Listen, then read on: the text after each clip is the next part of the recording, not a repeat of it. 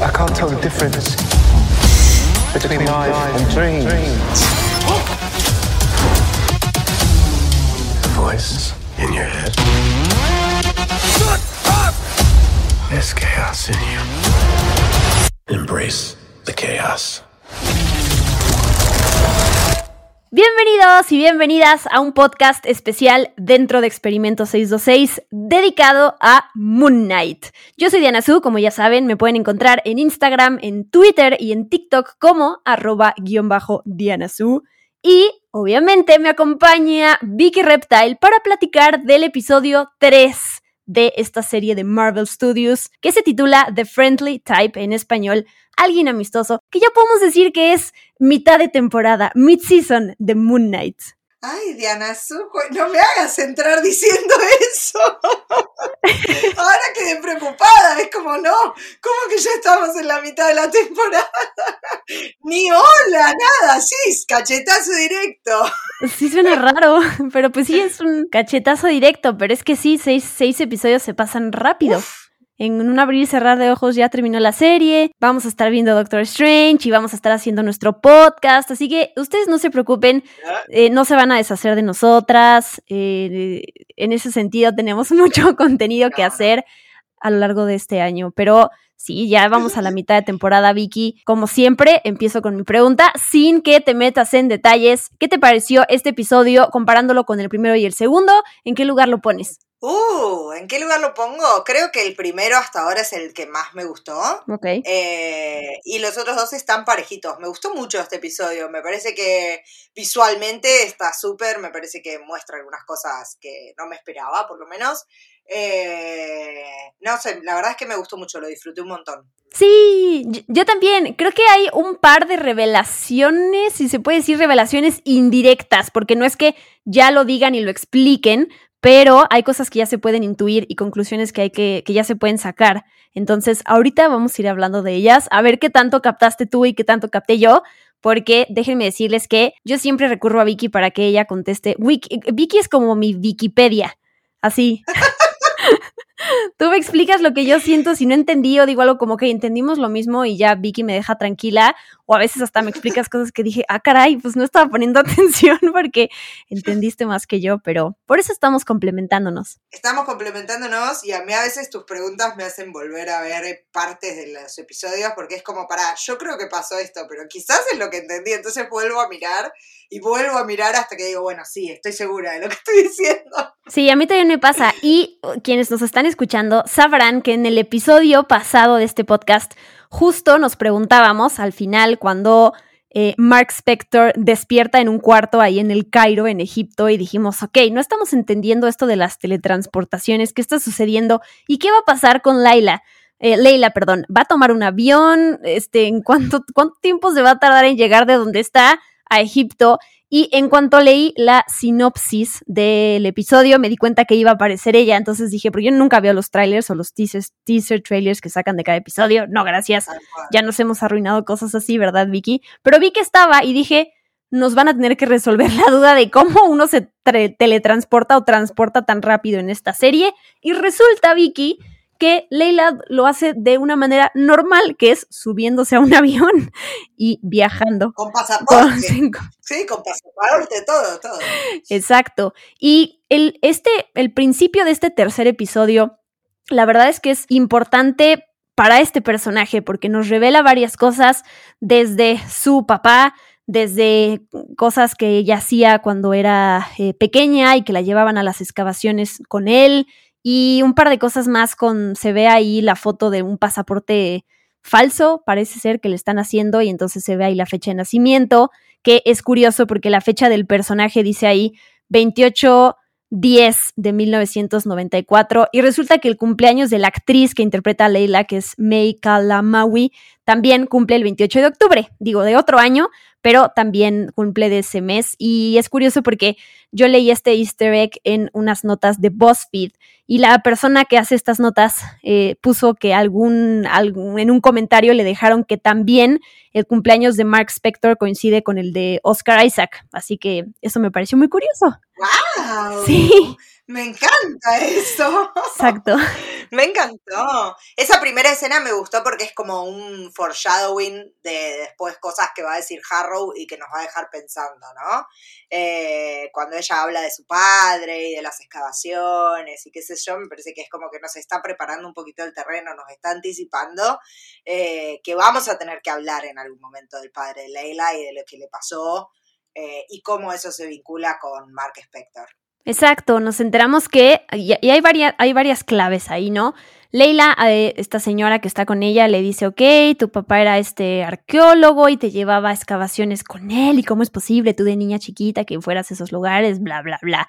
Pero lo curioso es que hay en un momento que como, parece como incómodo cuando le hablan de su papá, ¿no? Como si hubiera pasado algo ahí. Más adelante en el episodio nos enteramos que su, papá fue asesinado y estoy sospechando hay algo que, que tenga que ver con Mark Spector y ese secreto o eso que él le oculta a ella y que no le quiere decir, que seguramente va a estar relacionado con el papá de ella. Y Aquí hay otra, pues algo más que conecta a este personaje de Leila con el personaje de los cómics, que es Marlene Al... ¿Cómo se pronuncia Vicky? Alround, Alroaune. Me hiciste reír. Marlene, yo lo diría Alron, sería, ¿no? Alron. Bueno, ya ven que Vicky venía diciendo solamente que este personaje puede ser una adaptación, el, personaje de Leila, una adaptación de este personaje de los cómics como pura, o sea, meramente adaptación, ¿no? Como una reimaginación de este personaje que coincide con que el personaje de los cómics también su papá era arqueólogo, el doctor Peter Alron, o bueno, como dice Vicky. Entonces, el señor Peter. El señor Peter. Entonces, eh, pues el hecho de que nos hagan pensar en este personaje de los cómics como una readaptación se me hace algo bonito, ¿no? Como ese easter egg. Y de nuevo, que Vicky tenía razón y que podemos eh, seguir creyendo en ella y en sus teorías de de dónde sacan estos personajes, que como siempre, pues son readaptaciones, muchas cosas son diferentes de los cómics en las series de Marvel Studios y en las películas, como ya sabemos, pero Vicky siempre tiene razón, por eso es Wikipedia, Wikipedia. bueno, sería Wikipedia, Wikipedia. Wikipedia, sí. Em, sí, además está bueno pensar en que sea una adaptación del, del, personaje de Marlene, porque el padre de Marlene fue asesinado en esa emboscada que le tienden a Mark Spector, y Mark Spector termina siendo asesinado por defender a Marlene en los cómics. Eh, que también estaba ahí en la excavación. En esta versión, evidentemente, ella no estaba, por eso no sabe la verdad, pero puede ser que vaya por ahí. Digo, ya vimos cuando en el segundo episodio la policía sacan el, eh, como la ficha de, de, Mark Spector y la ve Steven Grant, eh, que, esa historia es así, ¿no? Que él tuvo que ver con una serie de asesinatos en una excavación, en el Cairo, etcétera. Así que yo creo que vamos por ese lado. Exacto. Y me gusta el momentito que le dedican a que ella explique esta Leila, que ella no roba antigüedades y reliquias, sino que en realidad ya han sido robadas y entonces ella lo que hace es sacarlas del mercado negro y las devuelve a sus legítimos dueños. Entonces, eso me gusta porque te habla también del amor que tiene este personaje a toda la mitología egipcia, a todas estas, eh, pues tal cual, antigüedades y reliquias que tienen un valor histórico muy importante y que ya le interesa mucho que vuelvan como al, al, lugar al que pertenecen. Entonces, eso me gusta. Es de las buenas. Digo, ya sabíamos, pero me gusta que le dediquen ese momento a explicar como el, amor que le tiene ella a, todo eso y a su trabajo. Sí, tal cual, tal cual. Además, eh, también eso sirve como para explicar por qué sabe tanto, ¿no? Porque es como Steven, los dos están ahí súper metidos con todo lo que es la mitología y la historia egipcia, así que es, interesante el personaje. Y a ver, te pregunto algo. La siguiente escena vemos como Harrow, el personaje de Ethan Hawke, está con este escarabajo que terminó llevándose, que lo está llevando a la tumba de Amit y que está, empieza él a acabar con su gente. Pero entonces ese no es el lugar. No, sí, van a encontrar ahí. ¿Por qué vos decís? Pero entonces, ¿por qué pasa todo esto del mapa al final y ellos encontrando el lugar concreto? O sea, digamos, ya se les adelantó Harrow y a ese mismo lugar tienen que llegar Leila y Mark después. Exactamente. Escarabajo es como que marca el punto, el punto exacto. Y la otra forma de encontrarlo era con este mapita de las estrellas que, que encuentran Leila y Mark y después puede leer Steven. Eh, pero digamos, Harrow ya está adelantado. Lo que pasa es que, digamos, me parece que con lo que cuentan es que no va a ser tan rápido excavar la tumba, ¿no? Hay que sacar años, siglos de arena en el medio. Vicky, a continuación se da a conocer esa revelación indirecta que yo digo que se hace, que me, hasta que la entendió mi cabeza y la procesé y dije, ¡Oh! esta es una revelación muy importante que no sé si todo el mundo captó y que yo estuve leyendo notas en internet que mm, confirmaron lo que estaba pensando y vamos a platicar de qué se trata. Es esta escena en donde pues Mark Spector está luchando ahí con unos tipos y de repente ve el reflejo de Steven, que ahora es esta otra personalidad que está eh, como reflejo, que, by the way, Vicky de nuevo dijo que Steven iba a seguir apareciendo como este balance de la otra personalidad de Mark y ahí está, y yo dije que no, y Vicky dijo que sí, y bueno, 2-0, favor Vicky, estuvo muy bien. Sí, eh, esa escena donde están peleando, digo, Mark está recorriendo ahí el Cairo para, para buscar información sobre dónde está Harrow y dónde está la tumba de Amit. Eh, y entra como en una pelea cuerpo a cuerpo, Steven trata de frenarlo, ¿no? Porque Mark se pone un poco violento cada tanto. Eh, y ahí tenemos como un, un espacio en blanco, ¿no? Parece como que cuando vuelve en sí, Mark Spector se encuentra con todos los que tenía, o casi todos los que con los que estaba peleando, ya medio semi muertos o muertos, no lo sé. Muertos, parecen muertos. Parecen muertos, sí, excepto uno que queda ahí como arrastrándose.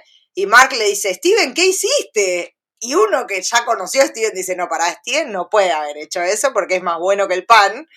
Em, y entonces ahí es donde está la revelación medio encubierta de que hay alguien más ahí adentro, ¿no?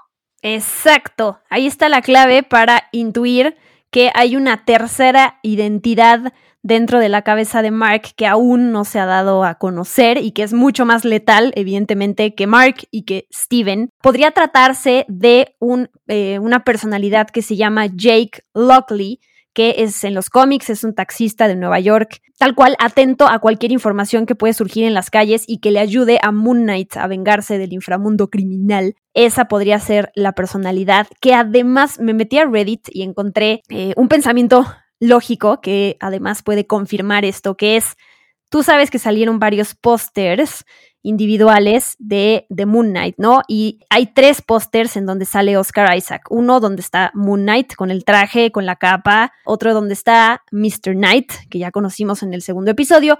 Y en el otro se ve a Oscar Isaac que se está poniendo como una capucha, está él, él con una chamarra. Y uno, yo, yo pensé cuando vi ese tercer póster, bueno, es el mismo, ¿no? ¿Es Steven o es Mark? Pero lo que podría ser es que ese tercer póster es esa otra tercera personalidad. Y mi cerebro dijo como, oh, todo tiene sentido. Bueno, hasta que se confirme, pero me gustó hacer esa relación. Sí, de hecho yo después me puse a mirar los títulos del final y si en varias de las escenas los reflejos del personaje de Oscar Isaac aparecen por tres. Digo, hay una, hay una escena muy bonita donde está como el rostro partido en tres partes de perfil y son tres. Digo, después aparece como, se ve como la sombra en tres veces y después una última cara dándose vuelta. Digo, todo está como por triplicado. Eh, en, la, en los títulos finales, si quieren, hagan ese ejercicio, es muy divertido. Eh, yo creo que sí es Jake Lockley, es el, la personalidad que nos faltaba, digamos. De hecho, cuando se encuentran Leila y, y Mark en la calle, que Mark está tratando de, de averiguar dónde está la tumba de Senfu, eh, ahí parece como que tiene otro acento diferente, que podría ser el acento neoyorquino. Hay que escucharlo como con mucha atención, que tiene la gorra puesta en la cabeza y qué sé yo. Sí, sí, sí. Parece como si hubiera cambiado de nuevo el acento. Eh, la verdad que lo que hace Oscar Isaac, yo estoy impresionada, porque digo, si va a hacer estas tres personalidades distintas, más esa escena del juicio donde habla como si fuera Konsu, la verdad es que este tipo estuvo practicando voces durante un año para hacer este personaje nada más. Sobre todo acentos. Yo no sé distinguir acentos, soy malísima, la verdad. Eso además es un distintivo importante para el público, más allá de cómo está vestido un personaje eh, o de las caras que pone. También el acento nos puede ayudar a distinguir a estas diferentes personalidades, así que eso me gusta. Pero bueno, esperemos que en el cuarto episodio se confirme esto. Es lo que se está diciendo, ¿no? O sea, creo que viene bastante lógica esta revelación indirecta, como ya dije, que nos hicieron cuando lo vi, que dije como, ¡Ah! me gusta esto. Y claro, son seis episodios en la serie y está muy padre que en el tercero ya nos metan, cuando pensábamos que ya conocíamos por dónde iba a ir este balance entre Mark y Steven y cómo piensa cada uno y lo que sabe cada uno y cómo se están necesitando los dos, ¡pum! Nos van a meter a un tercero y eso me gusta. Y bueno, lo siguiente que sucede también, también me, me, me gustó esta representación que es, pues, Konshu envía una señal a los dioses para que se reúnan los distintos avatares que están por todo el mundo. Es la reunión de la Eneada. Y lo que sucede es que, dependiendo de donde estén en el mundo estos avatares, les aparece un portal no importa dónde estén, y entonces los transporta a este lugar, que eh, es como la batiseñal de los dioses de Egipto, ¿no? Esto que lanza Konshu para atraer a todos los avatares, me gustó. Sí, la batiseñal de, de Konshu es la media luna ahí cuando hace el eclipse, ¿no? Claro. Eh, a mí también me, me, gustó, me gustaron los dos momentos en los que Konshu manipula el cielo, me parece que habla un poco del poder que tiene, esto que hablábamos, ¿no? En el, creo que en el primer episodio, de que para los egipcios Konshu, que es como un dios nocturno, el viaje de la luna sobre el cielo es como el traspaso del tiempo, ¿no? Entonces eh, es interesante que lo relacionen con esos movimientos de la luna y del sol, me parece súper bello. Y bueno, nos encontramos después dentro de la gran pirámide de Giza, que es otro momento muy importante. Eh, nosotras que amamos además todo lo de la mitología egipcia y todo eso, la verdad fue padre, fue emocionante encontrarnos ahí con este, con acompañar a Mark. Y nos van presentando ahora sí a estos otros avatares de los diferentes dioses. La primera es Yatzil, que es el avatar de Hathor, la diosa de la música y el amor. Y están presentes otros, otros dioses a través de sus avatares. Y me imagino que tú sabrás a qué representa cada uno de estos dioses que se mencionan. Pero por supuesto. Igual vamos a hablar primero de, de, Hathor, porque es un personaje interesante el que nos presentaron, ¿no? Hathor es la diosa de la música, del amor, de la alegría, está relacionada como con la maternidad también, etc. Es la gran patrona de las mujeres, según los egipcios.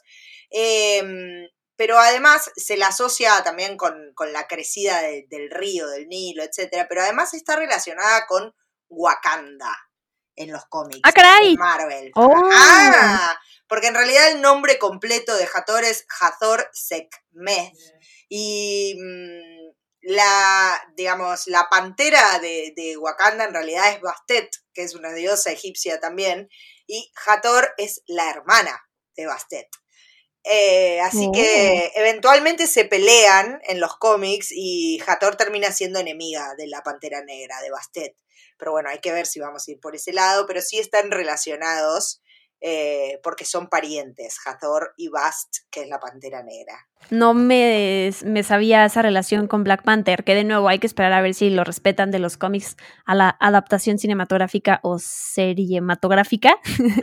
Así es. Pero muy bien. Y sí, me gusta ver, ahí se mencionan, a, ya hablaste tú de, de Hathor, está también Horus, Isis, Tefnut, Osiris y ya. Sí, están Horus, que es un dios relacionado con la realeza. Sus padres son Osiris e Isis, justamente.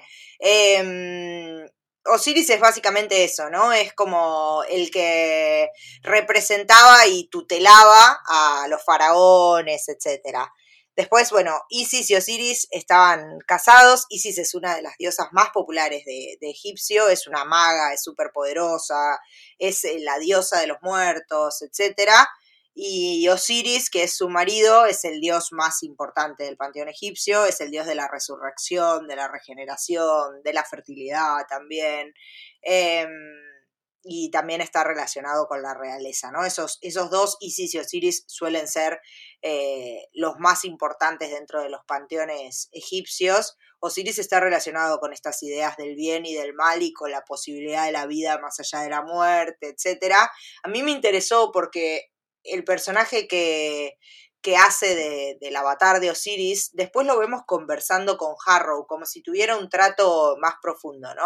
Para mí va, vamos a tener que estar atentos ahí, a ver si no es un, un infiltrado o algo así. Y por último tenemos a, a, Tefnut, que es la diosa egipcia de la humedad. es la, digamos, es la personificación como del rocío que le dio la vida al, mundo.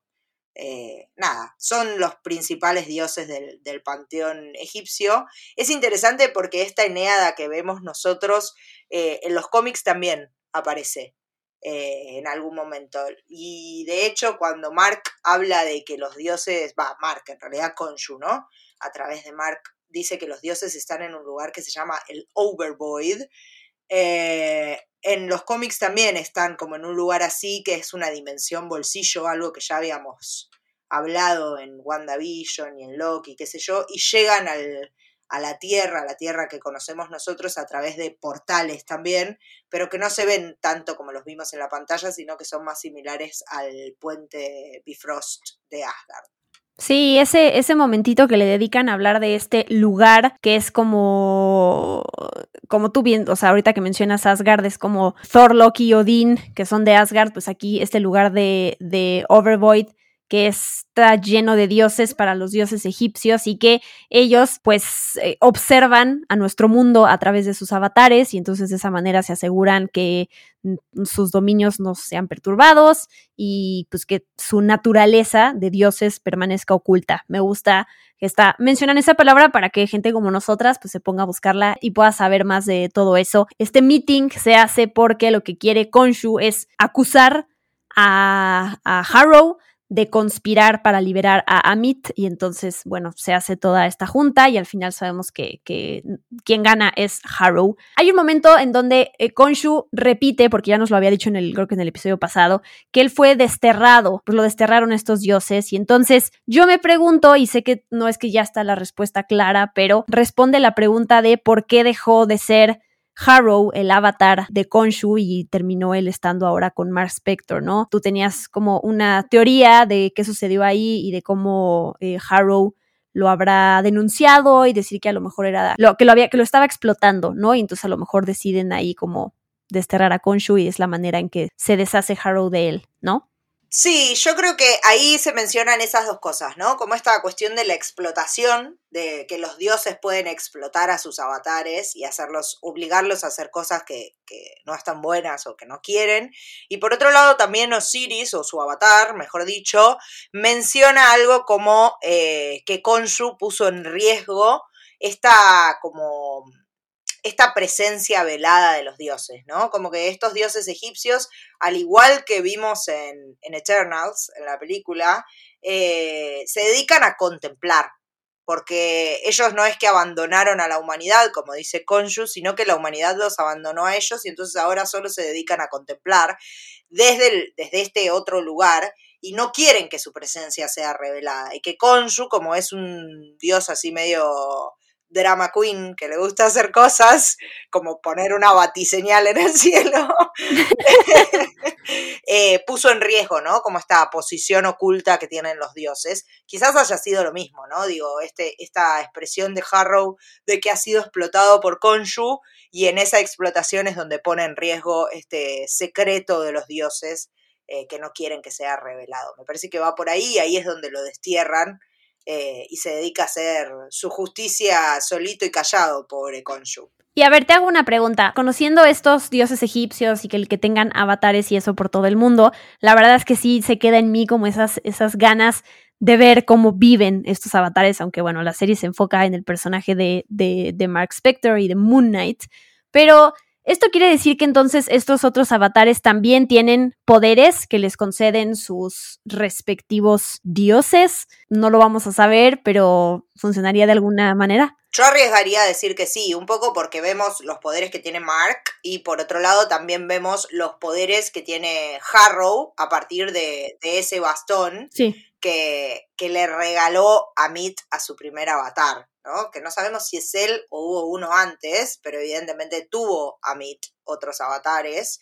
Eh, y también les dio poderes. O sea que yo quiero creer que cada avatar tiene algún poder relacionado con eh, lo que representa cada dios. Interesante. Podemos eh, fantasear con lo que cada uno puede tener. Podemos fantasear. fantasear. Así es. Y pues cuando fallan a favor de Konshu, si se dice así, ¿no? Fallan a favor de Konshu fallan a favor de Harrow, en realidad. Deja, cuando fallan a favor de Harrow, Por eso yo no sé de leyes y de cosas de derecho.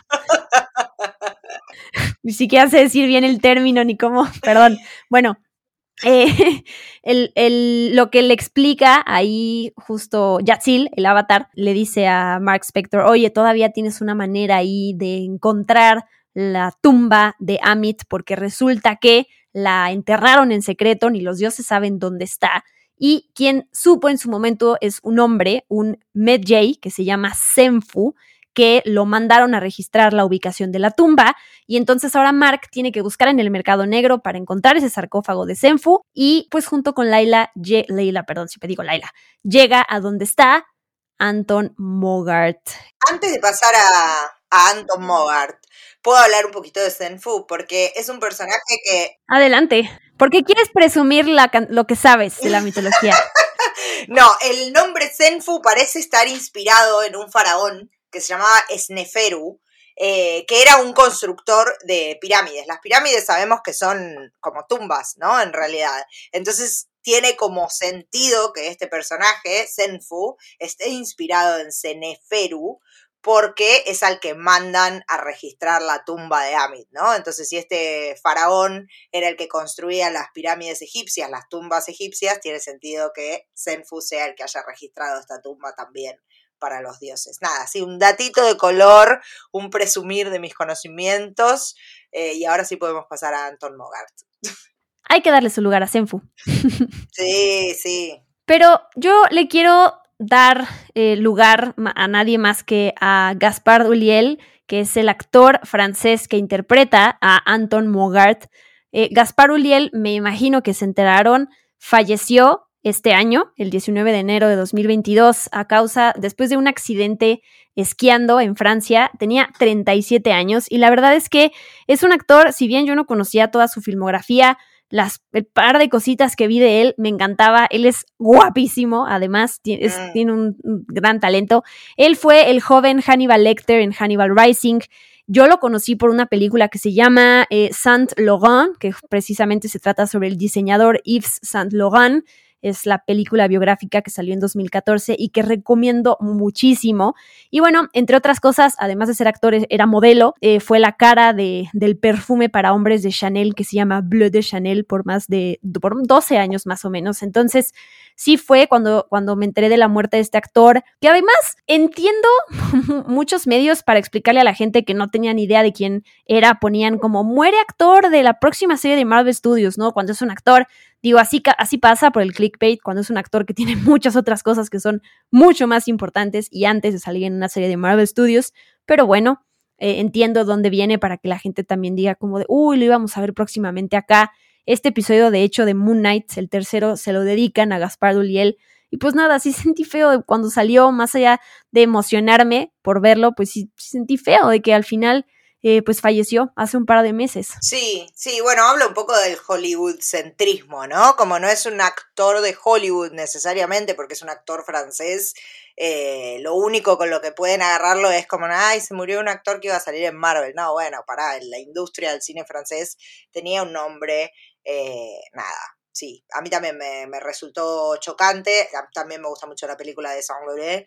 Eh, así que nada, acá lo vemos un cachito haciendo de Anton Mogart, que es un personaje que también existe en los cómics, no sé si vos lo buscaste, Dianita Su. Sí. Eh, pero en realidad lo conocemos en los cómics más que como Anton Mogart, como un ladrón de arte al cual llaman Midnight Men.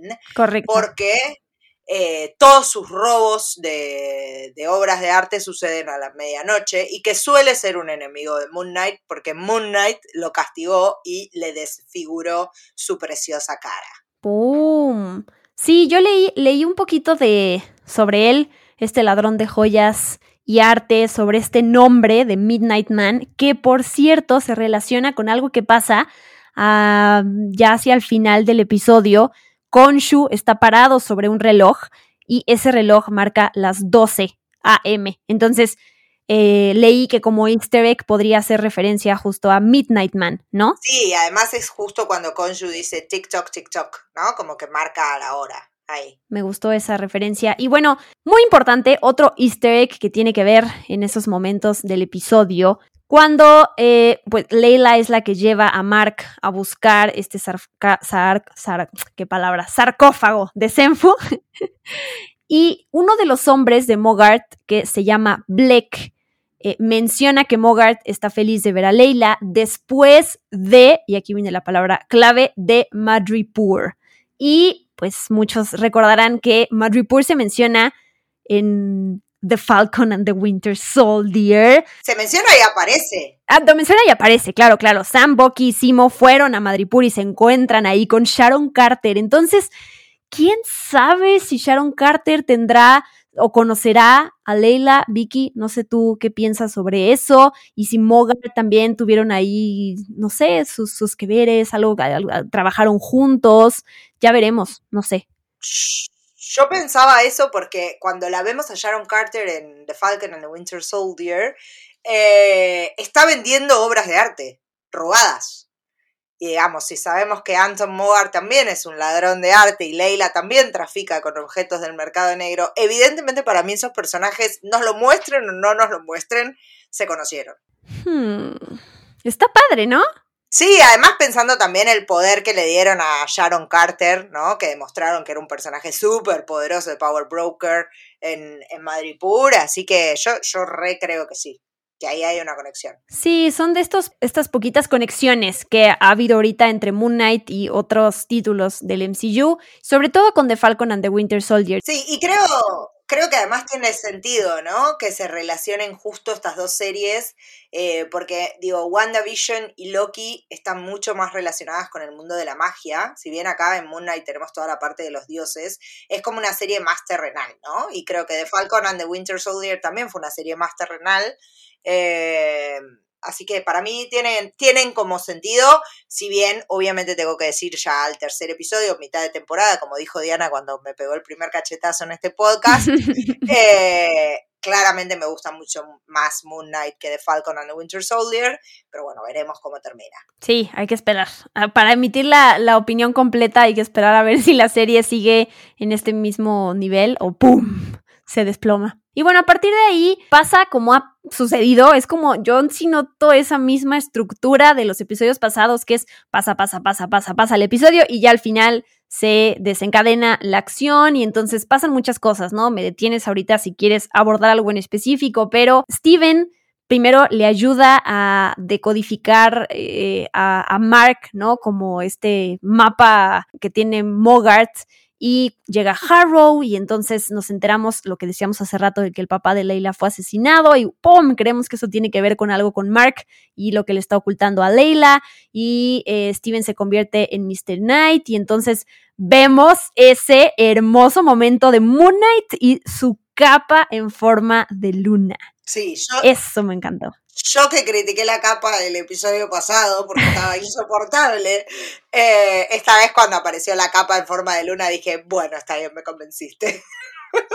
Ay, ahorita que dijiste eso de los efectos, que es algo que no, no nos gustó tanto del episodio pasado, sobre todo en la escena de acción, se me olvidó mencionar algo que no me encantó en este episodio, es esa escena dentro de la pirámide de Giza cuando eh, Konshu habla a través del cuerpo de Mark y que, digo, le ponen otro, otro tono de voz y la musiquita que se escucha, eso no me gustó.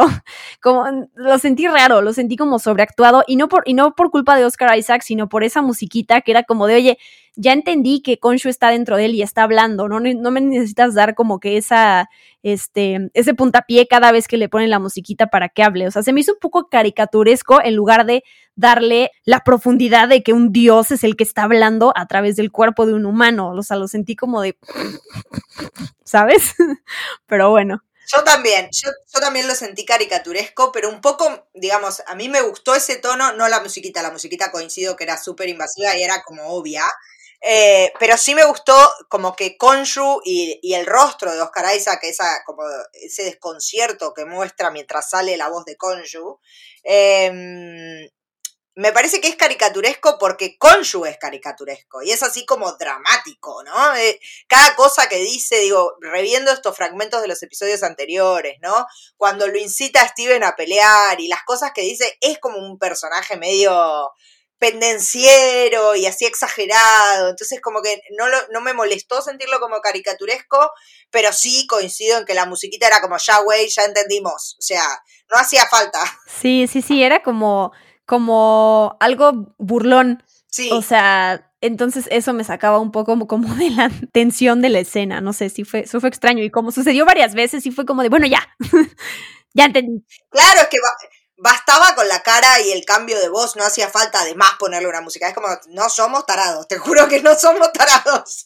Exacto. Podemos pasar, nos faltan un par de cositas del final que son muy importantes. Una de ellas es, eh, pues, el lo dijimos hace rato, pero el hecho de que Harrow le dice a Leila que Mark le está ocultando algo y entonces por eso creemos que tiene que ver con esto que nos han dicho varias veces de, uh, Mark estuvo involucrado con, una, con un asesinato en la tumba de Konshu y entonces por eso logran revivirlo y que probablemente una de esas personas eh, tenía que ver con el papá de Leila o a lo mejor hasta él lo mató, será, no lo sabemos pero por, ahí va a ser otra de las cosas, además de esta tercera personalidad de Mark que ya vemos venir, pues que se va a desarrollar en los episodios que quedan. Sí, yo creo que ahí Harrow siembra la semillita de la duda en Leila, sobre todo, ¿no? Como que ahí le, le, le empieza a escarbar en el cerebro y marca un poco más la brecha, que para mí se va a seguir acentuando, entre Leila y Mark Spector para potenciar, sin quererlo, Harrow,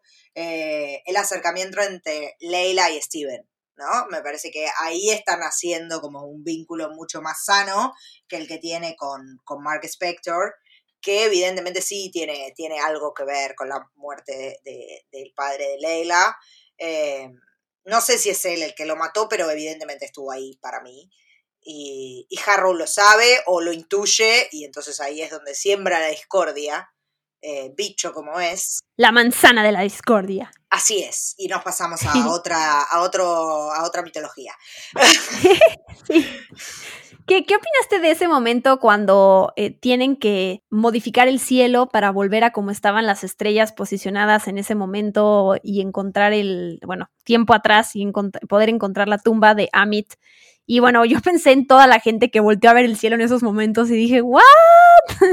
Pero bueno, entiendo que estamos dentro de una serie de superhéroes y fantasiosa y entonces eso pues es bastante normal dentro de lo que puede suceder en ese universo. Sí, me pasaron varias cosas con esa escena. Primero me, me generó una tristeza enorme por Konshu porque la primera frase que dice ya me resulta poéticamente muy triste, que dice, yo recuerdo todas las noches es como, uff, qué terrible acordarse de todo teniendo la vida de un dios, así siendo tan eterno. Ya eso me, me pegó mal, me pegó mal, me predispuso mal.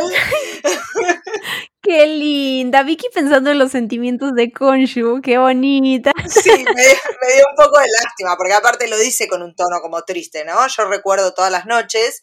Y después también porque es como que se sacrifica, ¿no? Konshu. Konshu sabe que si vuelve a tocar el cielo, porque se lo dijeron, tipo, volvés a hacer la batiseñal y te vas a la piedra, te vas a la piedra, hermano. Y, y él está tan comprometido con la causa, digo, él cree que Amit no debe ser resurrecta, eh, que se sacrifica, se sacrifica y me gusta también que le da el poder a Steven, ¿no? El que lo hace es Steven, porque el que tiene el conocimiento es Steven también. Eh, y por otro lado, también me hizo acordar, em, en American Gods, eh, no sé si ustedes vieron la serie, creo que vos, Diana, no, o viste la primera Bueno, American Gods es una serie que, está basada en un libro de Neil Gaiman, donde claramente, como lo indica su, título, los dioses tienen mucho que ver, y están los dioses egipcios también eh, en esta serie, y se muestra el juicio de, Anubis, que es donde Amit termina comiéndose las almas de los injustos, eh, y hay como una escena también así con el movimiento de las estrellas y el cielo, me hizo acordar mucho al juicio de Anubis que se muestra en American Gods, así que tuve como muchos sentimientos encontrados con esa escena. Fue como, por un lado, la tristeza de American Gods, que es una serie de la cual esperábamos todo y me rompió el corazón. Por otro lado, la tristeza mm. por Konshu y por su sacrificio. Y por otro lado, la alegría de saber que Steven tiene ese poder, ¿no? Como que Steven es el cerebro de, de, esta, de esta triple personalidad que vamos a tener ahora. En Prime Video, por si no creo que no lo mencionaste, ¿no? Que está American Gods, por si tienen ganas de verla. Así Vicky la recomendaba mucho hasta que pues, pues ya no, hasta que dejó de recomendarla. Hasta que la cancelaron. La cancelaron a nada de terminar. La historia está basada en una novela, les faltaba muy, muy poco. La última temporada para mí pierde muchísimo tiempo en cosas innecesarias que si no lo hubieran hecho eh, quizás podrían haber cerrado la historia y no quedar así eh, a medias, ¿no? Pero, pero bueno, si miren la serie, sobre todo la primera temporada es para mí excelente y el resto vamos viendo. Vamos viendo. Este tercer episodio termina con eh, ese de los otros momentos importantísimos que ya lo dijiste, que es, pues básicamente Konshu termina encarcelado y atado a la pirámide y pues Arthur Harrow le dice unas palabras muy fuertes eh, que son disfruté lidiar con el dolor en tu nombre. Ese es el mayor pecado que cargo. Y estoy agradecido. Si no me hubieras quebrantado tan completamente, es posible que nunca hubiera conocido el valor de la sanación voy a hacer lo que tú no pudiste. Eh, quiero que recuerdes una cosa, te debo mi victoria. Y le falta al final el de gran villano. Palabras de gran villano. Sí, pero también me gustó ese, ese monólogo de Harrow, porque nosotras nos preguntábamos por qué llevaba esos vidrios en los zapatos, que los sigue llevando, porque se escucha el ruido todo el tiempo.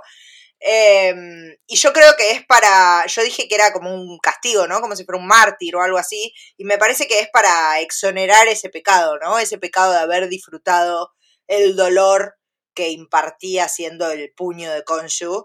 Eh, me parece que ese es el castigo que él se autoimpuso. Sí, eso también tiene que ver con el, perfil de personaje que es en el en los cómics, ¿no? Y que habla del dolor y ya habíamos visto como también de nuevo esas adaptaciones y características que se toman de los cómics para hacer este personaje diferente en la serie. Y yo había leído una nota, creo que era de CBR, o CBR, perdón, no sé, creo, creo que era ese medio. ¿Qué tal que Harrow es Doctor Doom? Ponían en una nota. como, ¡Basta, Mephisto! ¡Cálmense! Es el villano del MCU. No sé si Arthur Harrow, pero más bien hablaban en general. Es el villano de Moon Knight Doctor Doom y es que lo vi en Reddit y mucha gente comentaba, ah, maldito clickbait, dejen de, de querer traer gente que lea su nota cuando no tiene nada que ver, ¿no? Pero, pues quién sabe, quién sabe. Recuerden la bromita nada simpática que nos jugó.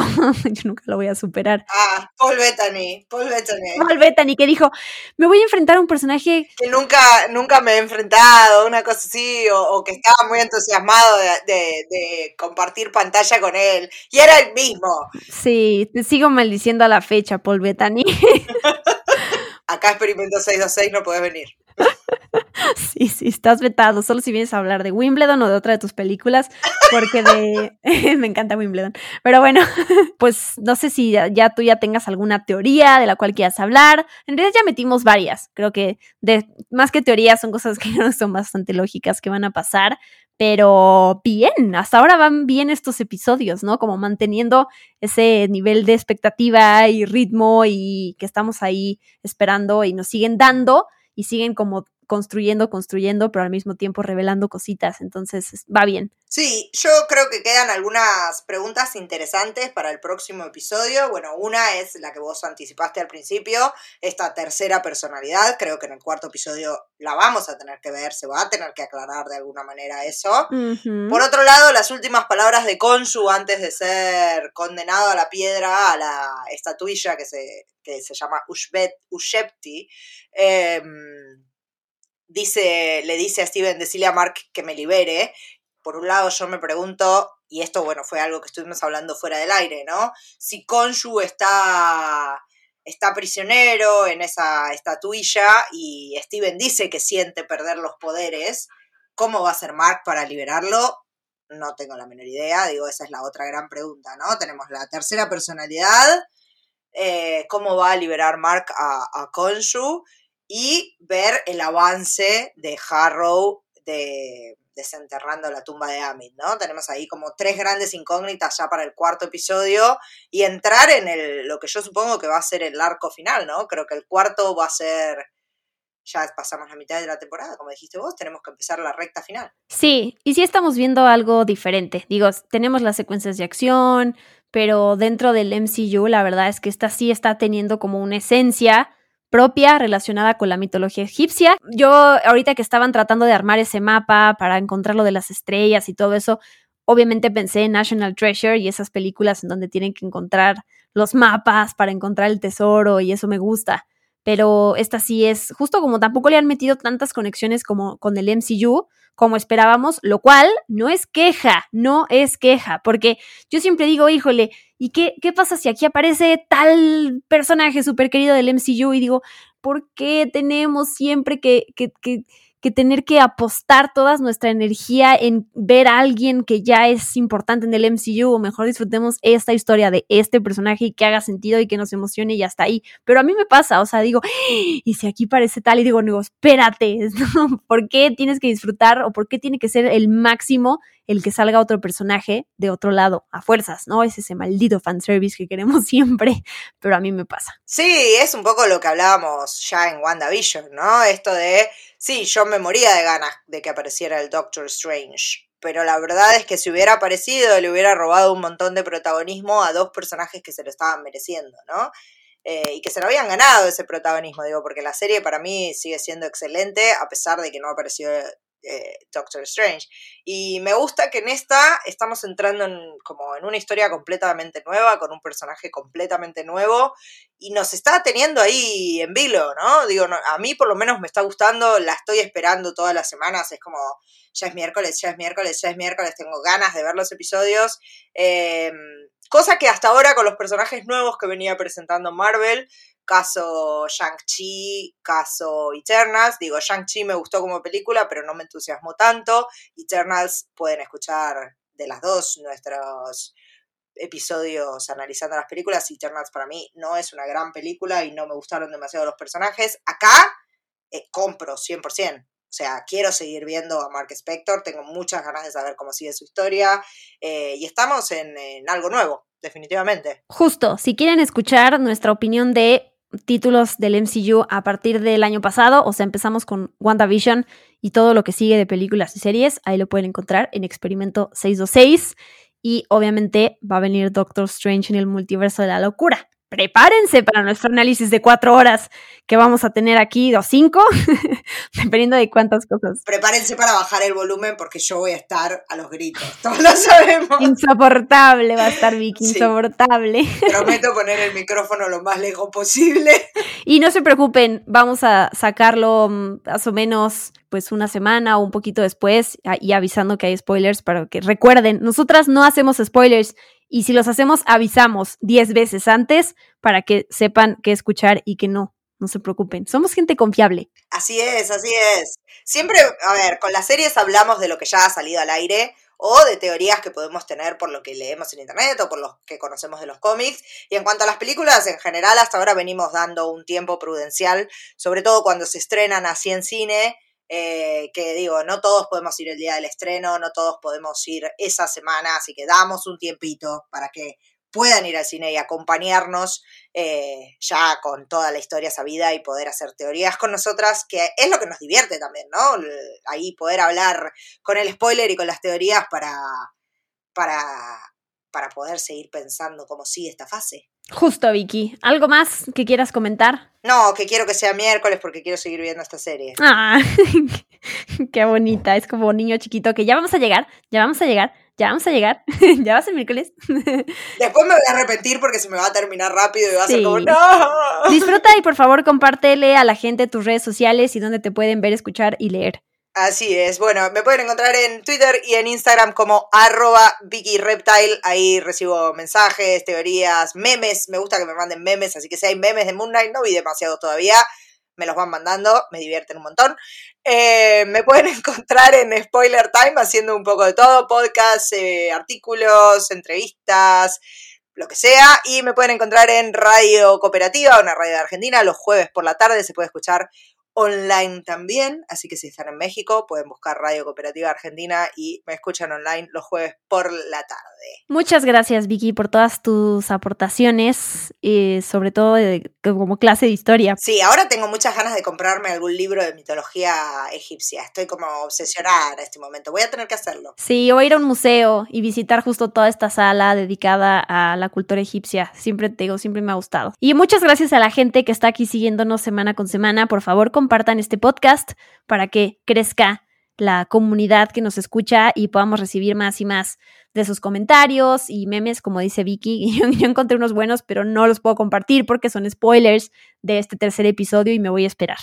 Me voy a esperar como gente que respeta a los fanses. Pero bueno, yo soy arroba guion bajo Diana Su, así me encuentran en las diferentes redes. Este podcast Experimento 626 lo pueden encontrar en Spotify, en Amazon Music, en Apple Podcast y demás plataformas de podcasting. Y aquí los esperamos la siguiente semana para hablar del episodio número 4 de Moon Knight. Bye bye.